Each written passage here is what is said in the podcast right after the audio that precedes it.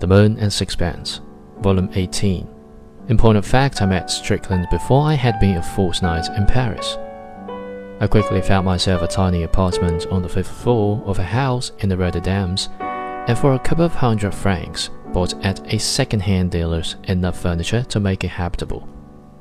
I arranged with the concierge to make my coffee in the morning and to keep the place clean. Then I went to see my friend Dirk Stroeve. Dirk Stroeve was one of those persons whom, according to your character, you cannot think of without a derisive laughter or an embarrassed shrug of the shoulders. Nature had made him a buffoon. He was a painter, but a very bad one, whom I had met in Rome, and I still remembered his pictures. He had a genuine enthusiasm for the commonplace, his soul palpitating with love of art.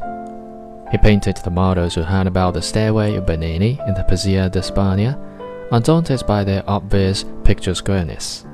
And his studio was full of canvases on which were portrayed mustachioed, large-eyed peasants in peaked hats, urchins in becoming rags, and women in bright petticoats. Sometimes they lounged at the steps of a church, and sometimes knelt among cypresses against a cloudless sky.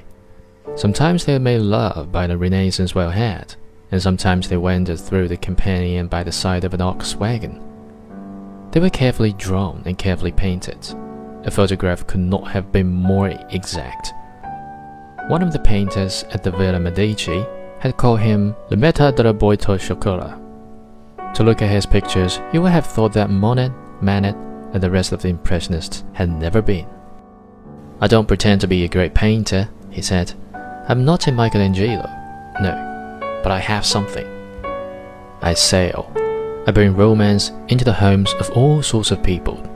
Do you know, they buy my pictures not only in Holland, but in Norway and Sweden and Denmark? It's mostly merchants who buy them, and rich tradesmen. You can't imagine what the winters are like in those countries, so long and dark and cold. They like to think that Italy is like my pictures. That's what they expect. That's what I expected Italy to be before I came here. And I think that was the vision that had remained with him always, dazzling his eyes so that he could not see the truth. And notwithstanding the brutality of fact, he continued to see with the eyes of the spirit an Italy of romantic brigands and picturesque ruins.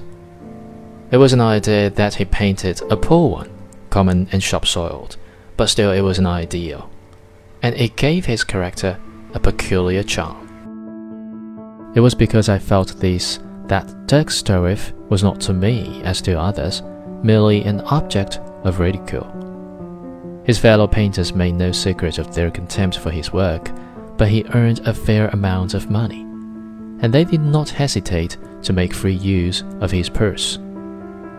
He was generous and the needy, loving at him because he believed so naively their stories of distress, borrowed from him with effrontery. He was very emotional, yet his feeling, so easily aroused, had in it something absurd, so that you accepted his kindness but felt no gratitude.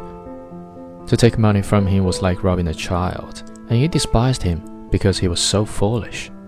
I imagine that a pickpocket, proud of his light fingers, must feel a sort of indignation with the careless woman who lives in a cab and vanity bag with all her jewels in it. Nature had made him a butt and had denied him insensibility.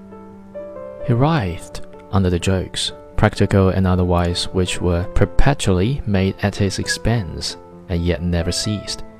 It seemed woefully to expose himself to them. He was constantly wounded and yet his good nature was such that he could not bear malice. The viper might sting him, but he never learned by experience. He had no sooner recovered from his pain than he tenderly placed it once more in his bosom. His life was a tragedy written in the terms of knockabout farce. Because I did not love at him, he was grateful to me, and he used to pour into my sympathetic ear the long list of his troubles.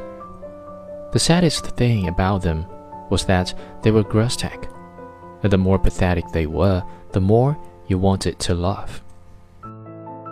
But though so bad a painter, he had a very delicate feeling for art, and to go with him to picture galleries was a real treat. His enthusiasm was sincere, and his criticism acute. He was Catholic. He had not only a true appreciation of the old masters, but sympathy with the moderns. He was quick to discover talent, and his praise was generous. I think I have never known a man whose judgment was sure, and he was better educated than most painters. He was not like most of them ignorant of kindred arts, and his taste for music and literature gave depth and variety to his comprehension of painting. To a young man like myself, his advice and guidance were of incomparable value. When I left Rome, I corresponded with him and about once in two months received from him long letters in queer English, which brought before me vividly his spluttering, enthusiastic, gesticulating conversation. Some time before I went to Paris, he had married an English woman, and was now settled in a studio in Montmartre. I had not seen him for four years, and had never met his wife.